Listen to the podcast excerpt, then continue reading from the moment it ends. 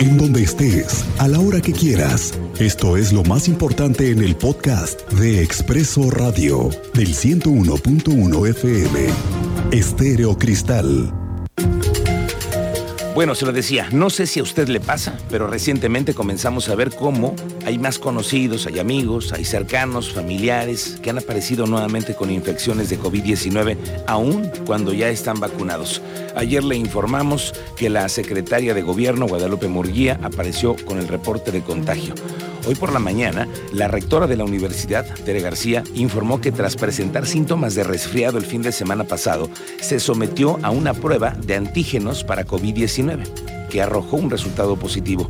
Mediante su muro en Facebook, la rectora, quien ha sido una de las más férreas voces para mantener las medidas restrictivas ante la pandemia del COVID-19, dijo que se mantiene en aislamiento y bajo vigilancia médica. La rectora de la máxima casa de estudios indicó que cumple ya cinco días con síntomas similares a los de una gripa. Esta tarde también le quiero decir que hay sospechas de otros secretarios, miembros del gabinete, que tienen cuadros similares. Por ahora hay varios integrantes aislados. Más tarde les vamos a contar de este tema.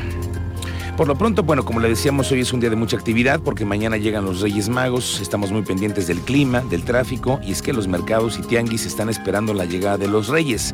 En la explanada del Mercado Escobedo está el tradicional tianguis en donde se venden bicicletas, balones, muñecas de todo tipo. Esto fue lo que nos dicen los comerciantes. Que interesaron muchísimo en las pistas de Hot Wheels eh, ha sido toda una, ahora sí que todo, siempre las vendemos muchísimo. También la novedad que tenemos son para las niñas, eh, los juguetes para las uñas, para pintarse el cabello, eh, para hacer pulseras, todo lo que son máquinas también de hacer cosas, de pasteles, de crepas, de pulseritas o de pelotas.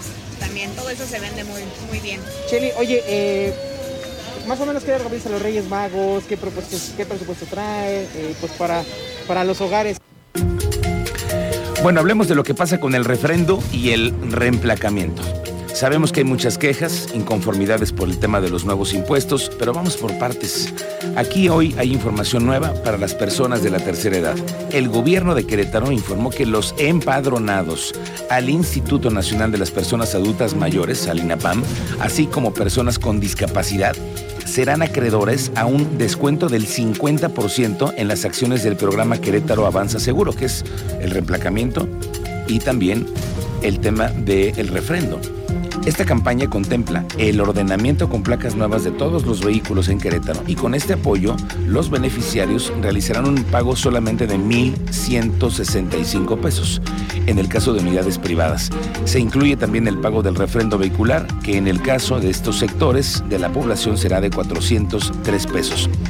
Esta mañana el gobernador Mauricio Curi habló por primera vez ante los reporteros, ante la prensa, sobre este cumplimiento en esta disposición. Y así fue como le pidió a la ciudadanía entender el tema del reemplacamiento.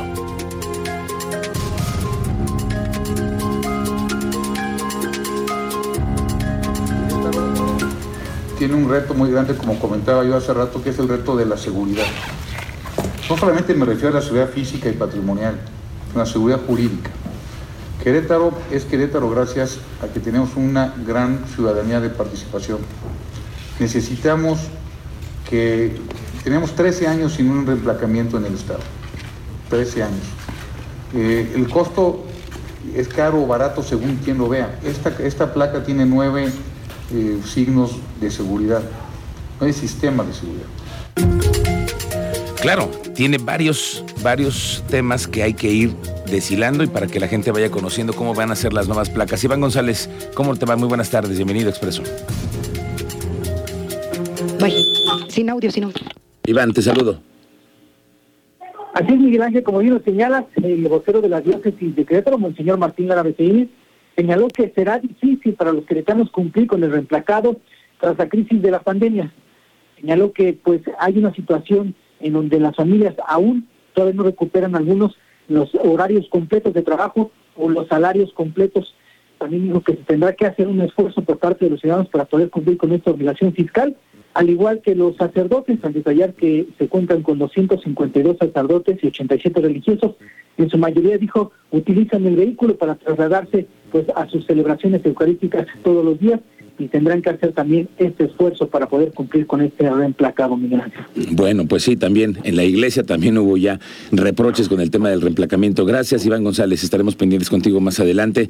Uno de los temas más importantes de lo que tiene que ver con el año nuevo es que los gobiernos en los diferentes niveles, seguramente usted lo está viendo, están promoviendo los seguros para la vivienda, ahora para los automovilistas con el tema del reemplacamiento. Hoy en el municipio de Querétaro también nos hablaron de cómo se viene el proceso de licitación para todos estos efectos que se requiere, que se necesita ahora por parte del gobierno, aseguradoras que cumplan, que tengan la posibilidad de tener rápidamente una respuesta ante cualquier contingencia. Hablamos de incendios, de problemas con inundaciones, en donde las aseguradoras le tienen que entrar luego, luego. Este es lo que el mismo gobierno municipal está previendo. En un momento más tendremos un reporte de lo que dicen en el ayuntamiento de Querétaro. Antes le quiero decir, el heroico cuerpo de bomberos está reportando un incremento del 60% en los incendios en lotes baldíos, en pastizales, originario por la pirotecnia, la maleza crecida y basura acumulada en estos predios.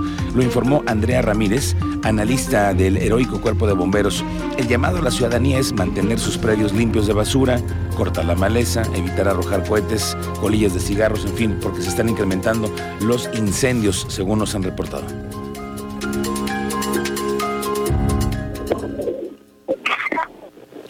Alejandro Payán, cuéntanos de lo que sucede en el municipio de Querétaro con el tema de las aseguradoras. El secretario de Finanzas dio a conocer información importante. Cuéntanos.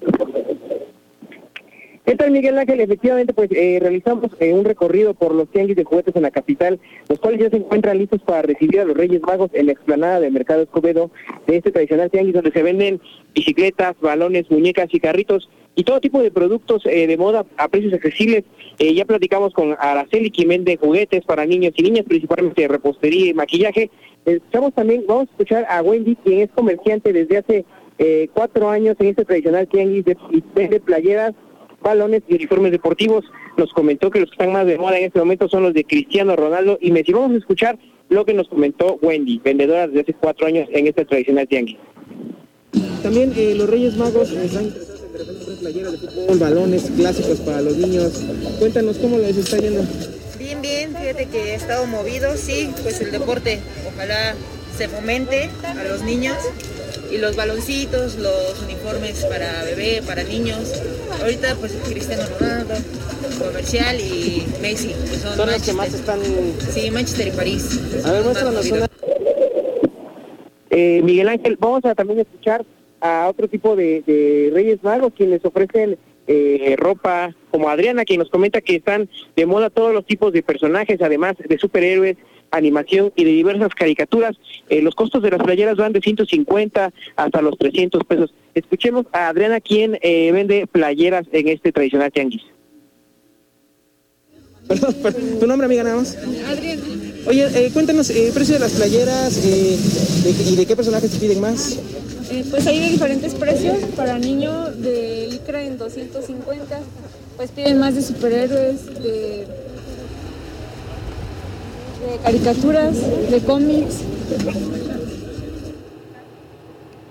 Complicada la situación en las calles entonces, ¿no? Mi querido Alejandro, hoy los mercados están llenos de Reyes Magos. Es correcto, eh, Miguel Ángel, comentarte que hay eh, tianguis de juguetes en las explanadas de los mercados como La Cruz, el Tepetate y en este caso nosotros recorrimos el tradicional eh, Mercado Escobedo, donde pues hay también eh, destacado un importante operativo eh, de elementos de la Secretaría de Seguridad Pública Municipal, quienes están resguardando, además de los ya... Eh, tradicionales filtros eh, sanitarios donde te aplican gel antibacterial y te revisan la temperatura. Así que eh, los Reyes Magos pueden acudir de manera tranquila a buscar este, algunas ofertas, algunos juguetes y apoyar también en la reactivación económica de diversos comerciantes de los mercados. Gracias. Bien, gracias Alejandro Payán, muy buenas tardes, estamos pendientes. Le quiero decir que ante el incremento de casos COVID-19, la Ciudad de México comienza ya a tener un alza en las hospitalizaciones. Escuche usted, este martes se registraron 453 personas internadas, 69 más que ayer, según nos están reportando. El lunes hubo 384 hospitalizados, hoy martes 453. De estas, hay 123 ya en terapia intensiva.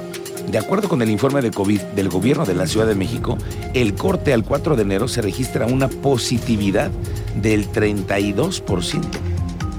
Este lunes se realizaron 10.000 pruebas, de, las cuales 32 salieron positivos y 67% salieron negativos. Así que bueno, ese asunto está así de difícil en la Ciudad de México. Hoy vamos a hablar con el vocero del gobierno de Querétaro, Eric Ventura, que viene a platicarnos cómo se encuentra, en qué situación se encuentra el tema del COVID y los contagios aquí en Querétaro. Es la una con 15.